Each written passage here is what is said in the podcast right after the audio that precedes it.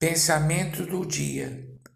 A vida é cheia de desafios e muitas vezes ficamos como que diante de uma encruzilhada sem saber para onde ir.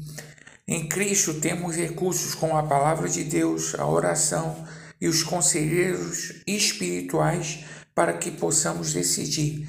Lembremos da promessa bíblica que o Espírito Santo guia os filhos de Deus, Romanos 8,14. Pastor Heber Jamil, que Deus te abençoe.